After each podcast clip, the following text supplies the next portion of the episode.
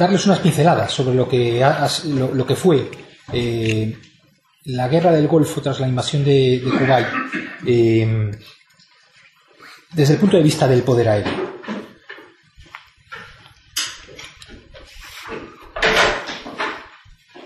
Este, esta ponencia está basada eh, fundamentalmente en el Gulf War Air Power Summary Report de la Universidad de California, este es un, estudio que fue hecho eh, por, la Universidad de California en que participaban eh, militares norteamericanos y que fue revisado por un panel de expertos, tanto eh, de catedráticos como generales de, las Fuerzas Armadas norteamericanas.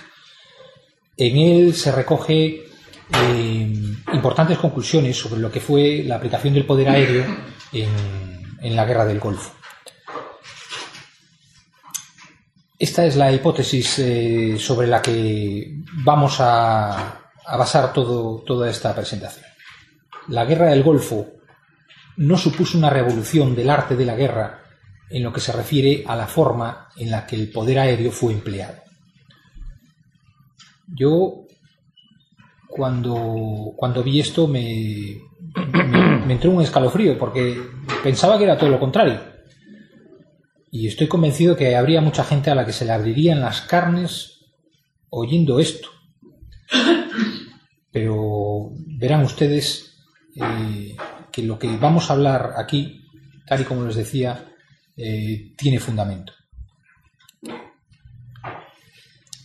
Lo primero que vamos a hacer es revisar eh, un poquito cómo era la doctrina aérea de, la, de, la, USAF en 1990, es decir, de dónde partían antes de, iniciar eh, todo lo que es, eh, eh, toda la campaña aérea que supuso la guerra del Golfo.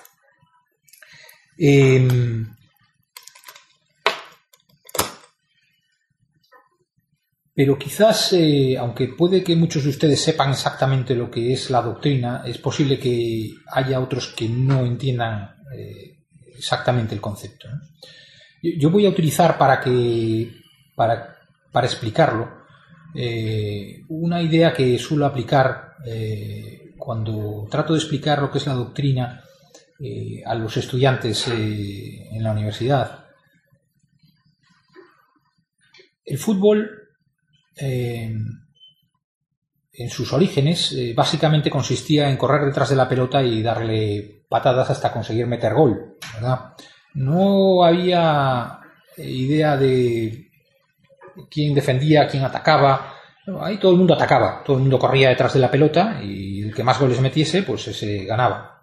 Con el tiempo todo esto fue evolucionando y se fueron creando pues eh, conceptos eh, que yo diría doctrinales sobre mm, bueno pues hay que tener unos defensas hay que tener unos centrocampistas hay que tener unos eh, delanteros, cada uno hace su papel. El defensa es el que se asegura que no pueden eh, hacernos un contraataque, que en cualquier momento eh, mantienen, siempre tenemos alguien detrás que, impide que, puedan acceder a la portería. El centrocampista es el cerebro del equipo, el, delantero es el que marca los goles. No necesito 10 delanteros, me vale con, con, tener un par de ellos, ¿no? Bien, básicamente son los principios sobre los que luego el entrenador va a crear la táctica que va a, emplear en, el, partido. Esos principios evolucionan con el tiempo, ¿no? De hecho, eh, cuando yo era pequeño, el fútbol era eh, los cuatro defensas, los cuatro centrocampistas y dos delanteros. Hoy en día hablamos del tridente, ¿no? Parece que si, un equipo no tiene tridente, no hay. ya no es, ya no es bueno. ¿eh? Eh, una y otra vez, además. O sea, ya esto ya, el concepto del tridente es algo eh, que no es exclusivo del Real Madrid y del Barcelona. Es un, es, un, concepto que ya se, utiliza para describir cómo los principios de juego de, los de, otros equipos pues, no, tan notorios como, como son el Madrid y el Barcelona. Bien, pues eso es básicamente lo, que es la doctrina. Nos, nos dice cuáles son los principios que tenemos que, emplear para llegar a conseguir la victoria. bien, pues vamos a ver exactamente cuáles eran las ideas eh, los principios que, manejaban eh, que manejaba la Fuerza Aérea Norteamericana eh, antes de la Guerra del Golfo tras la invasión de Kuwait. Estos estaban bueno, esto, de lo que vamos a hablar está extraído de un libro escrito por este, el coronel Warden, que, bueno, pues es quizás la bondad de este libro que yo creo que es eh, muy, muy ilustrativo de lo que es la doctrina aérea o lo que era la doctrina aérea en, ese momento y, probablemente continúa en cierto modo siéndolo. Eh, la, la gran virtud es precisamente hasta qué punto es ilustrativo ese libro. Es un libro que yo, lo he leído en, dos ocasiones. En el año 93 era una de las lecturas recomendadas en el Naval War College, una de las de, los centros de, enseñanza posgrado norteamericanos, de un prestigio enorme a nivel mundial. Eh, yo tuve la ocasión de leerlo porque casualmente cayó en mis manos. Eh, y posteriormente tuve ocasión de leerlo en, el año 2007 haciendo el curso de Estado Mayor eh, porque se me encomendó hacer una recensión sobre, sobre el mismo. Mm, lo que me sorprendía más del asunto era que, ese libro no fuera, como lo era en el año 93, una lectura eh, recomendada precisamente para los alumnos de, Estado Mayor. Porque en él se, establecen esos principios doctrinales eh, del empleo del poder aéreo algo que para mí es fundamental para todos los militares que participan en el planeamiento operacional. No para los eh, aviadores, digo para todos los militares. Porque es, tal y como ven ustedes en la pantalla, la superioridad aérea es condición necesaria para ganar la guerra en superficie. Sin superioridad aérea no, no se puede ganar la guerra en superficie, excepto que no existan medios aéreos. Entonces ya no hay, ya no estamos hablando de superioridad aérea. Estamos hablando de que simplemente hay medios de superficie El segundo, la, segunda idea eh, fundamental eh, que, emana de esa doctrina eh, que les comentaba es que la concentración de medios en la batalla aérea es fundamental. La concentración de medios en el eh, cuando utilizamos cuando estamos hablando de, eh, medios aéreos es eh, relativamente fácil, mucho más fácil que en los medios de superficie. ¿Por qué? Porque yo puedo tener los medios dispersos y en un determinado momento y lugar concentrarlos rápidamente y volver a dispersarlos acto seguido. Esa concentración de medios me permite alcanzar la superioridad en ese momento y en ese lugar. Y a base de conseguir la superioridad eh, puntualmente, puedo llegar a alcanzar la, superioridad en la batalla, en el conjunto de la campaña. Los principios sobre los que, de, los que les hablaba, mm, básicamente yo los resumiría en los siguientes. La batalla aérea se gana en el suelo. La batalla aérea no es un enfrentamiento entre aviones como veíamos en la, Primera, en la Segunda Guerra Mundial, ¿no? en las películas, la batalla de Inglaterra. La batalla aérea es también llegar a ser capaz de destruir los medios aéreos del enemigo y cuando hablo de medios aéreos, eh, hablo de todos aquellos sistemas que son capaces de intervenir en la batalla aérea. Hablo del, sistema de defensa aérea, hablo de cualquier eh, unidad que pueda estar eh, en el, sobre el terreno, que pueda de alguna forma intervenir en la batalla aérea, etc. Bien, pues eh, como decía, la batalla aérea se gana en el suelo, es decir, tengo que ser capaz de destruir los medios aéreos del enemigo allí donde se encuentren, no en el aire, antes de que lleguen a alcanzar el aire, antes de que me lancen el misil o antes de que despegue el avión. Para eso, un elemento fundamental que hay que tener en cuenta es el posicionamiento de los medios aéreos. Yo no debo de poner mis medios aéreos al alcance del enemigo porque mm, si lo hago mm, y, conoce la doctrina, eh, probablemente me va a aplicar el, reglamento. Entonces, de la misma forma, tengo que ser capaz de alcanzar al enemigo allá donde se encuentre en el suelo. Esto se consigue, por ejemplo, eh, a través de, medios de reabastecimiento en vuelo. Por eso el reabastecimiento en vuelo es tan importante para las operaciones aéreas. Yo puedo tener mis aviones retrasados y en un determinado momento ser capaz de concentrarlos sobre el territorio enemigo gracias a esa capacidad que me da el reabastecimiento en vuelo. De nada me sirve tener eh, medios de combate eh, capaces de, combatir eh, en, un determinado número si no soy capaz, de proyectarlo sobre, sobre los medios que tiene el enemigo en el suelo. La ofensiva es preferible a la defensiva. Esto viene a colación de lo que estaba diciendo. Es que tengo que llegar al otro lado. Si me espero, si espero a que me ataquen, como me falle mi capacidad defensiva, ya no me queda nada. Ya no me queda nada. Y a partir de ahí, si el enemigo consigue la superioridad aérea, la batalla en superficie está perdida, tarde o temprano. Tardará más, tardará menos, pero está perdida.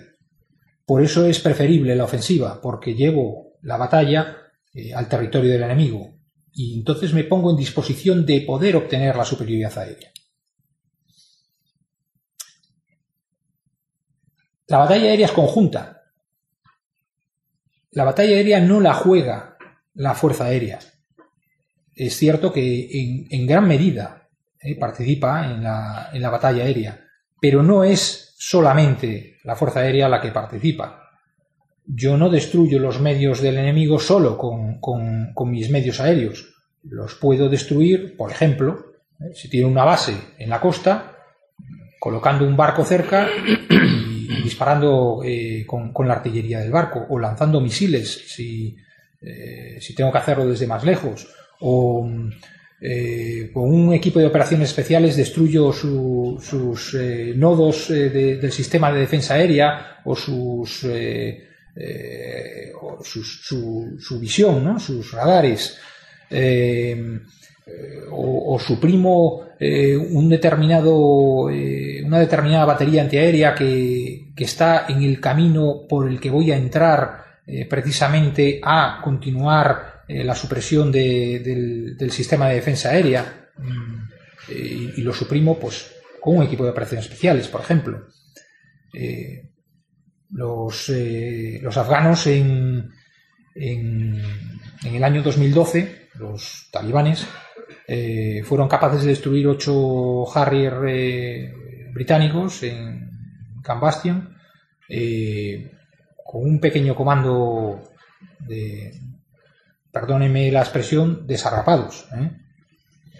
Gente sin formación en, cuestión de, operaciones especiales, pero que fue capaz de, encontrar el punto débil de entrada de una base que estaba mm, hasta arriba de medios de vigilancia, entraron y antes de que nadie pudiese reaccionar habían destruido eh, completamente seis aviones y dañado gravemente otros dos.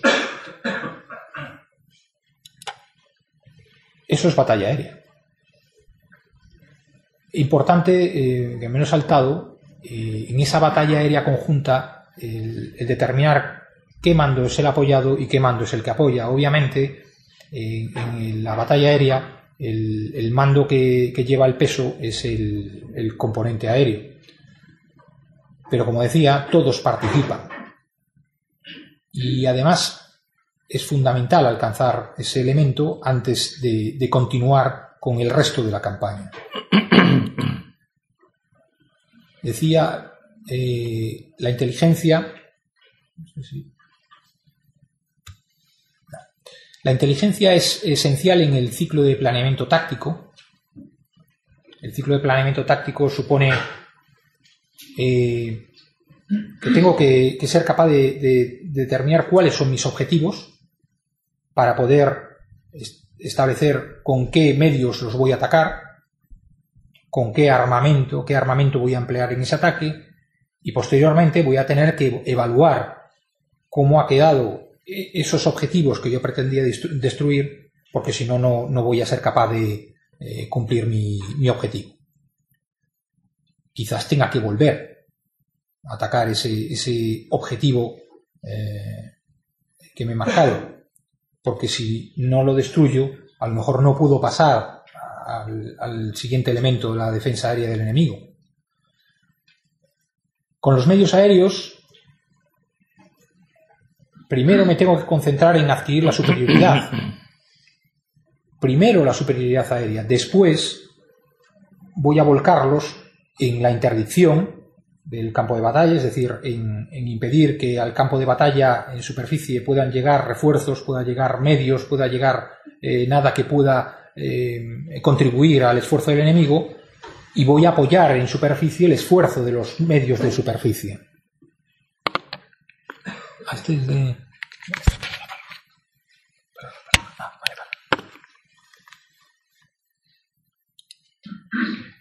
Y las reservas juegan un papel fundamental en la batalla aérea, porque como pueden ustedes eh, imaginar, eh, si soy capaz de concentrar medios, gracias a que tengo reservas, eh, automáticamente puedo llegar a conseguir la superioridad aérea puntual. Y como decía antes, puntualmente voy obteniendo la superioridad aérea hasta que al final soy capaz de obtener la superioridad aérea en la campaña. Bien, la guerra del Golfo estalla con la invasión de, Kuwait por parte de Irak. La reacción de los Estados Unidos es inmediata. Eh, acudir para tratar de impedir que Irak pueda continuar invadiendo otros países. Eh, ¿Por qué reacciona de esta forma Estados Unidos? Bueno, pues probablemente porque ya en los, eh, planes permanentes que tenía Estados Unidos en la época de la Guerra Fría, ya se interpretaba que eh, Irak podía llegar a hacer esto como una forma de contribución a un posible ataque de la Unión Soviética eh, que hiciese distraer fuerzas norteamericanas del, escenario europeo. esta idea, digamos que está presente en los norteamericanos y justo en ese momento, cuando termina la Guerra Fría, pues empiezan a trabajar sobre la posibilidad de que eso pudiera suceder, pero ya no en, ese contexto de la Guerra Fría, sino que Irak, eh, puesto que había llegado a adquirir eh, una cantidad de medios militares ingentes después de todo, toda esa guerra tan larga de ocho años con, Irán, pues eh, de alguna forma pudiera haber o, pudiera plantearse el invadir otros países del Golfo.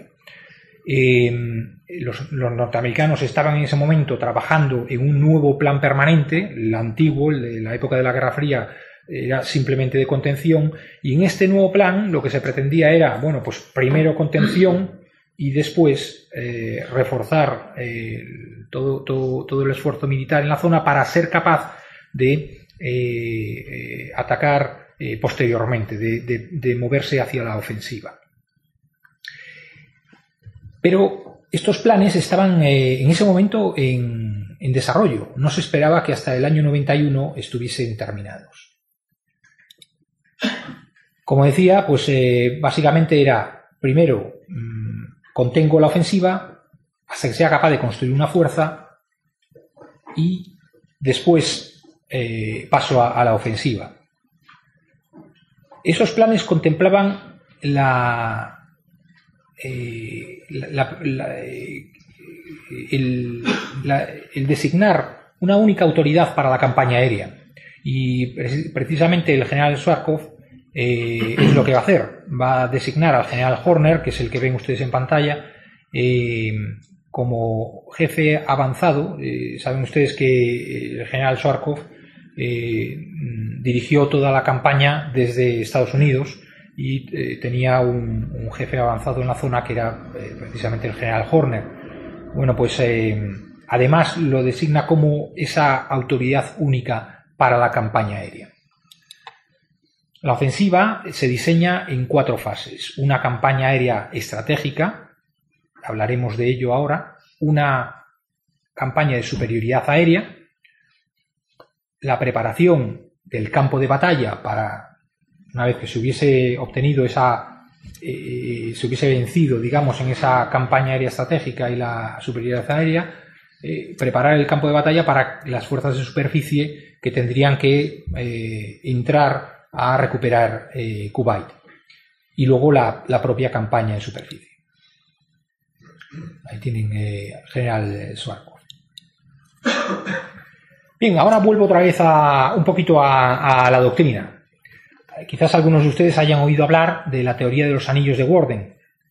Eh, Warden, el mismo eh, al que les he hecho referencia antes, eh, hablando sobre doctrina aérea, que había escrito este libro que a mí me parece tan ilustrativo, em, eh, desarrolló esta teoría que básicamente viene a decir algo así como que los medios aéreos, la capacidad de los medios aéreos hoy en día, la tecnología, nos ha permitido el poder acceder a los a, elementos de las sociedades eh, que puedan eh, estar eh, en conflicto con, la nuestra mm, de una forma directa, sin necesidad de pasar por otros elementos que antes eran una exigencia pasar.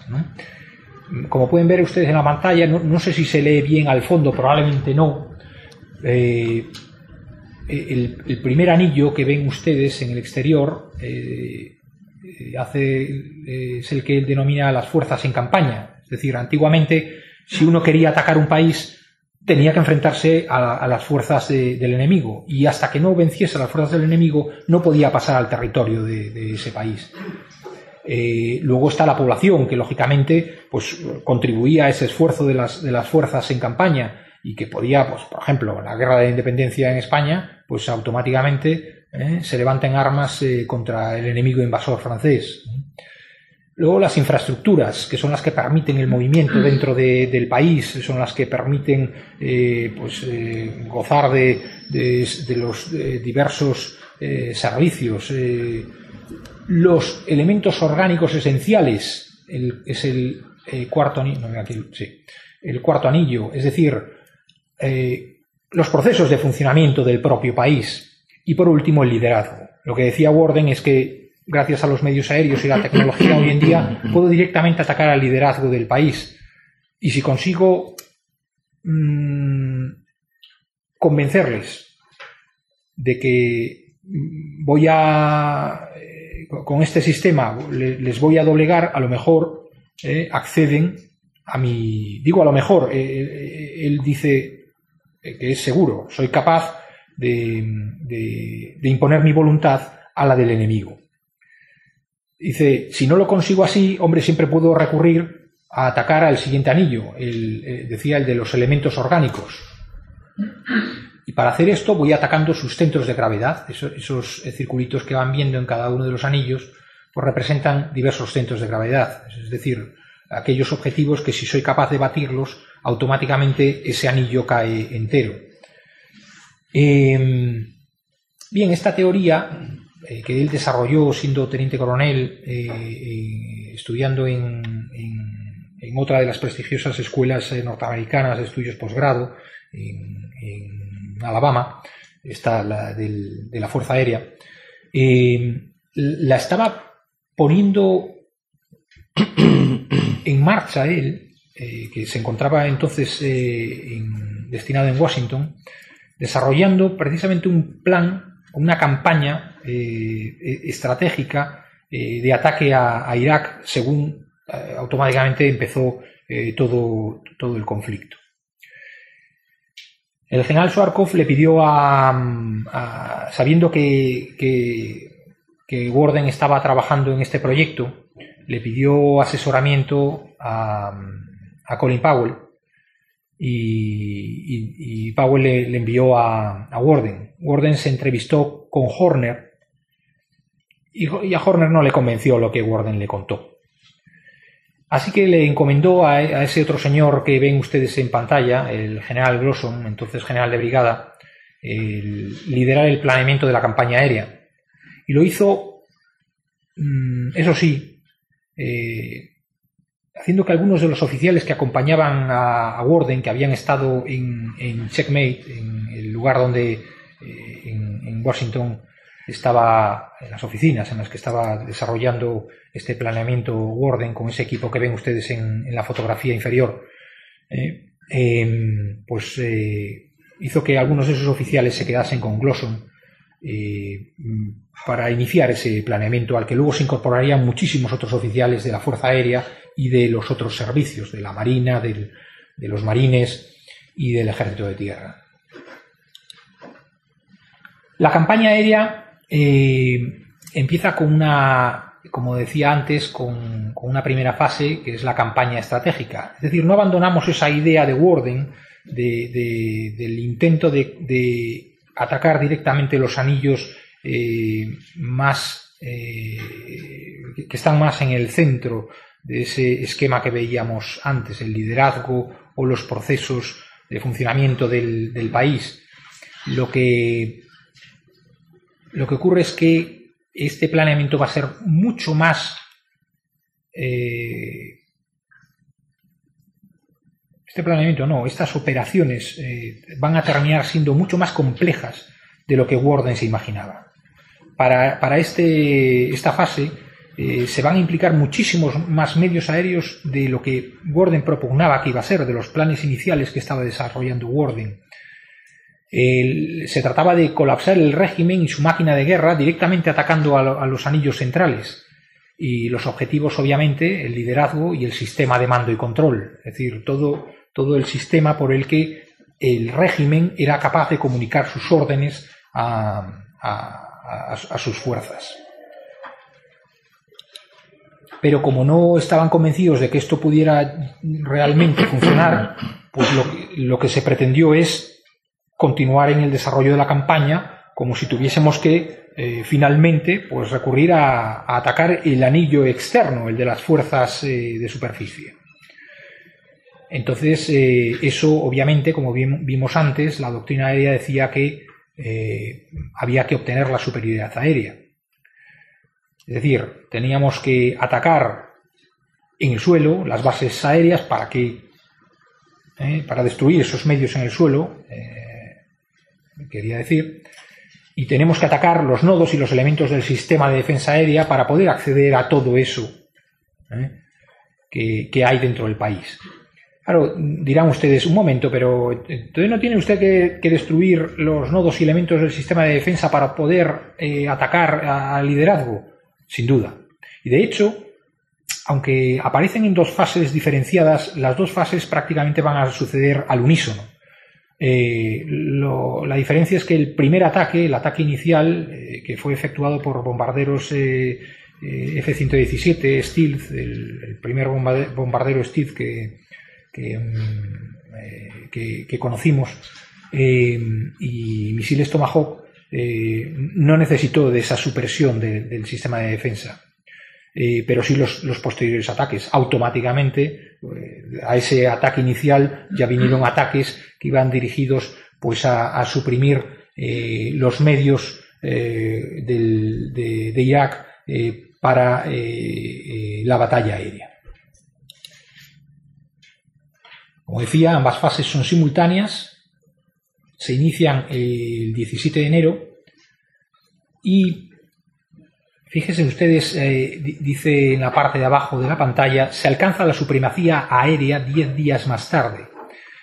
La supremacía, eh, la, diferencia entre la superioridad y la supremacía, la, superioridad es que eh, soy capaz de garantizar que voy a ser superior en eh, la mayor parte de mis combates. Dependiendo del grado de superioridad, pues eh, será mayor o menor el, número de enfrentamientos en los que seré capaz de ser superior, enfrentamientos con el sistema de defensa aérea, enfrentamientos con, otros medios aéreos en el aire, lo, que sea.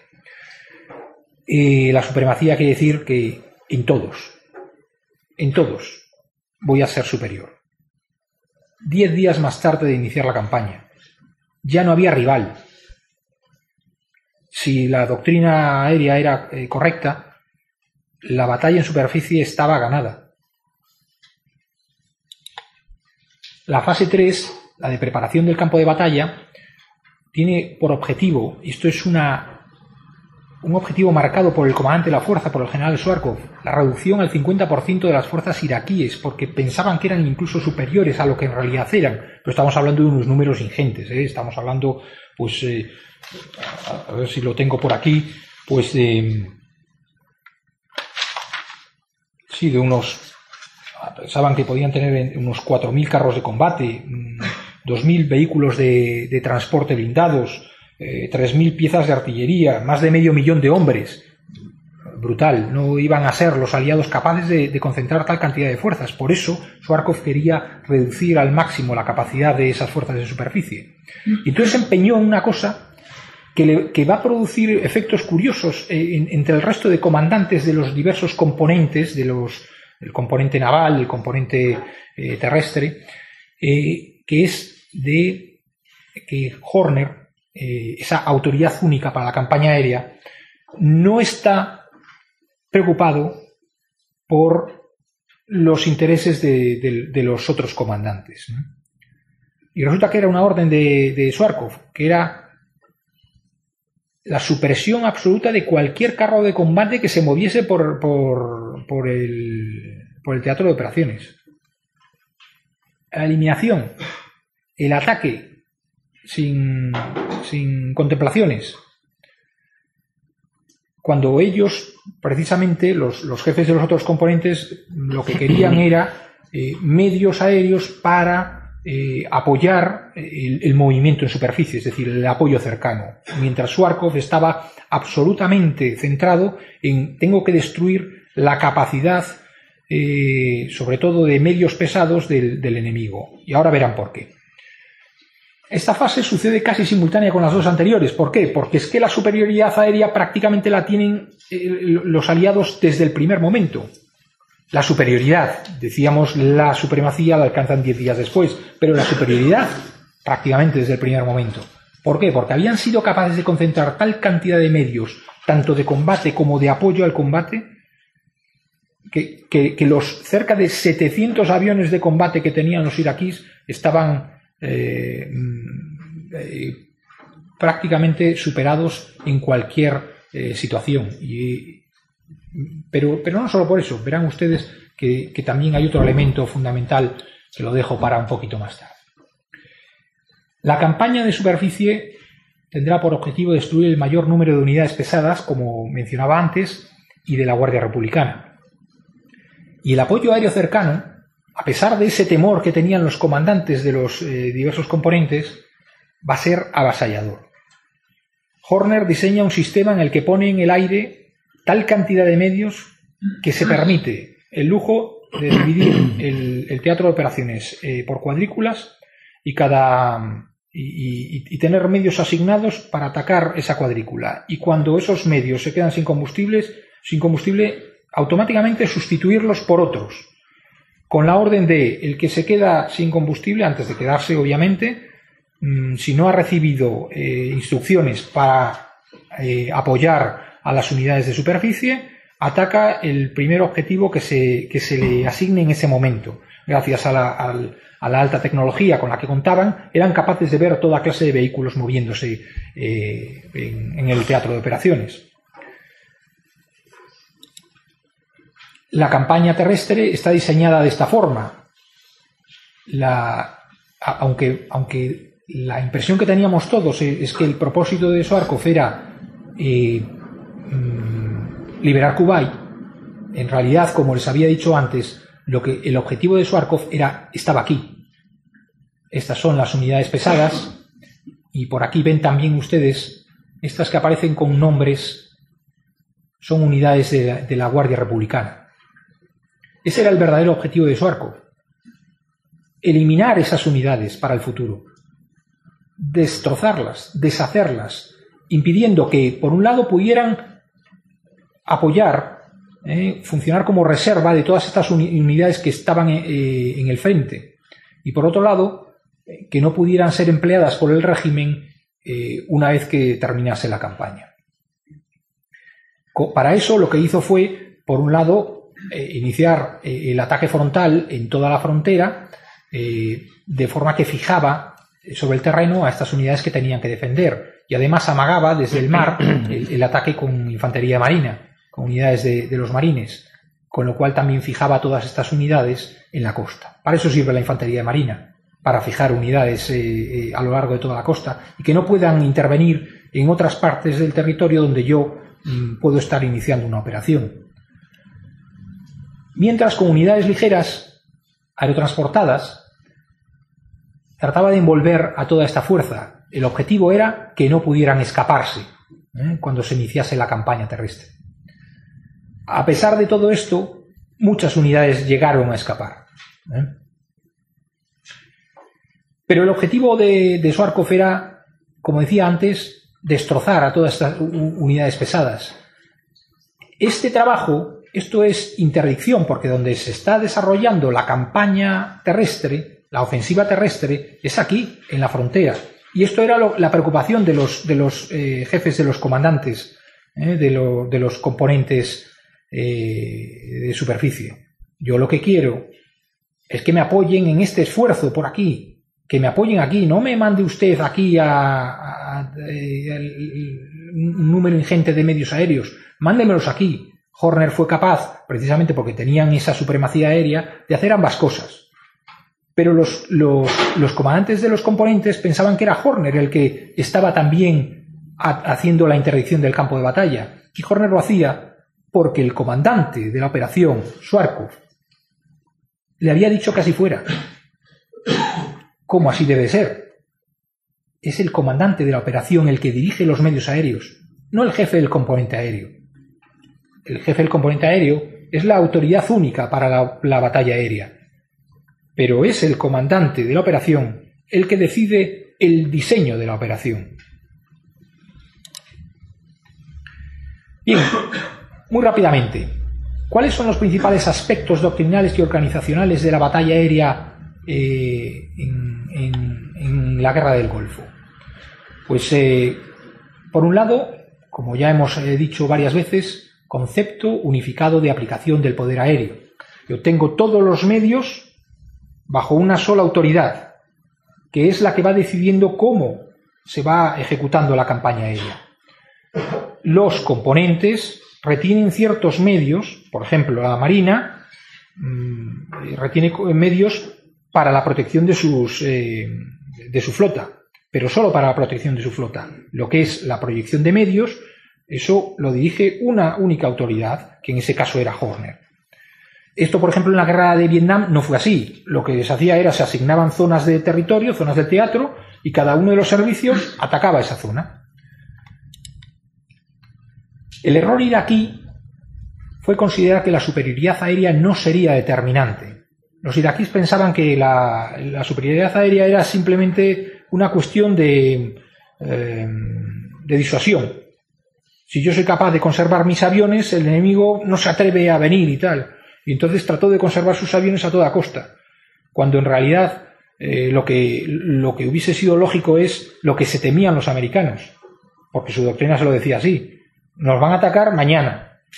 Con lo cual, eh, efectivamente, el primer paso que hicieron fue intentar acumular fuerzas aéreas mm, en, Arabia Saudí para, tratar de contener ese ataque aéreo que inminentemente iban a iniciar los iraquíes para, eh, sobre Arabia Saudí.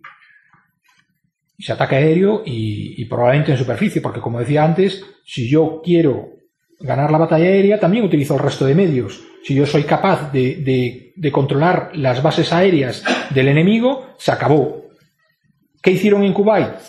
Entraron a, tal velocidad que los aviones eh, kuwaitíes, a los pocos que les dio tiempo a, despegar, tuvieron que irse a Arabia Saudí. Ya no podían volver a sus bases. Eso es batalla aérea. La tecnología es fundamental en la batalla aérea. La tecnología permitía, por ejemplo, lo que les decía antes, puedo ver todo lo que se está moviendo en superficie, si soy capaz de integrar todo, todo lo que mis sensores eh, están recogiendo de, todos los vehículos que, que se mueven en superficie, puedo rápidamente ordenar a los aviones que tengo en el aire atacar. Voy designando objetivos y atacando sistemáticamente. Esa foto que ven ustedes en la parte de abajo de la pantalla corresponde a uno de los embotellamientos que se produjo en el intento de escapada de las unidades iraquíes a través de las autopistas eh, que unían eh, este, Kuwait con, Irak. Eh, a pesar de todo, del, está la famosa carretera de la muerte, a pesar de lo que ven ustedes ahí, se contabilizaron creo que solo 14 carros de combate destruidos en todo ese, ese drama que, pueden ver ahí, eh, y también un número similar de vehículos acorazados y, cerca de 200 y pico muertos. Porque es que las fuerzas de la alianza habían sido capaces de avasallar de tal manera durante la preparación del campo de batalla a las unidades iraquíes que, que tenían clarísimo los soldados iraquíes que el que se quedase en un vehículo era hombre muerto. Con lo cual, automáticamente, en cuanto se iniciaba el ataque, todo el mundo fuera de los vehículos. Carro de combate que, se viese y, se iniciase el ataque sobre él, tripulación fuera.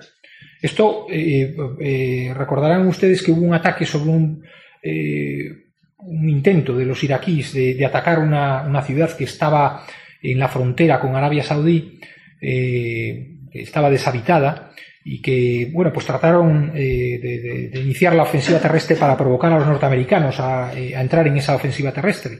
Bueno, pues decía un oficial iraquí eh, que lo que les cayó encima como consecuencia de, ese amago sobre, sobre su brigada, en media hora habían tenido más pérdidas que las que habían tenido a lo largo de los ocho años de guerra con Irán.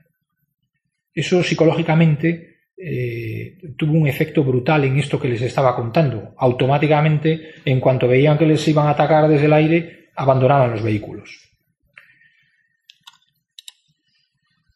La integración de la inteligencia, de toda la inteligencia en el proceso de planeamiento es fundamental.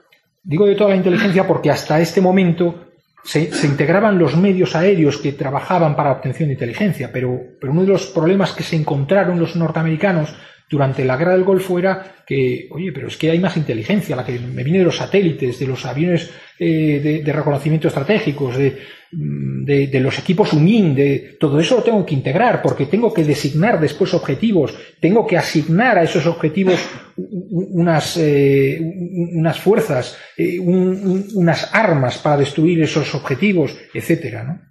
Tengo que evaluar después de atacarlos y se buscan efectos, no la eliminación física. Se busca que las tripulaciones abandonen los vehículos. No, no busco destruir a la tripulación, busco destruir el vehículo. Si consigo que, la tripulación lo abandone y me lo ponga fácil para destruirlo, mejor.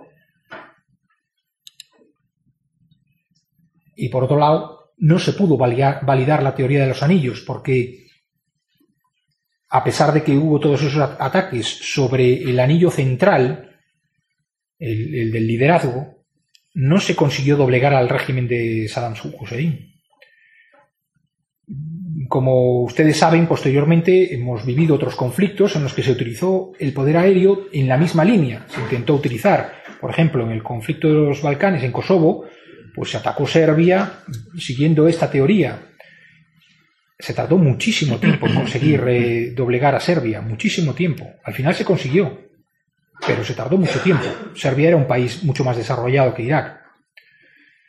Eh, en Afganistán eh, se, hizo de la misma forma, pero Afganistán es, un país totalmente sin, sin, recursos, sin, sin organización, sin, entonces, si, probablemente si no hubiésemos contado con, las fuerzas de superficie de la coalición eh, de, la, de, la, Liga Norte, perdón, Liga Norte me parece que se llamaba, eh, no, no, se hubiese podido eh, alcanzar esos objetivos de doblegar la voluntad del enemigo. ¿Por qué? Porque cuando tú eres eh, vives, vives con lo opuesto y, te alimentas de piedras, no tienes nada que perder.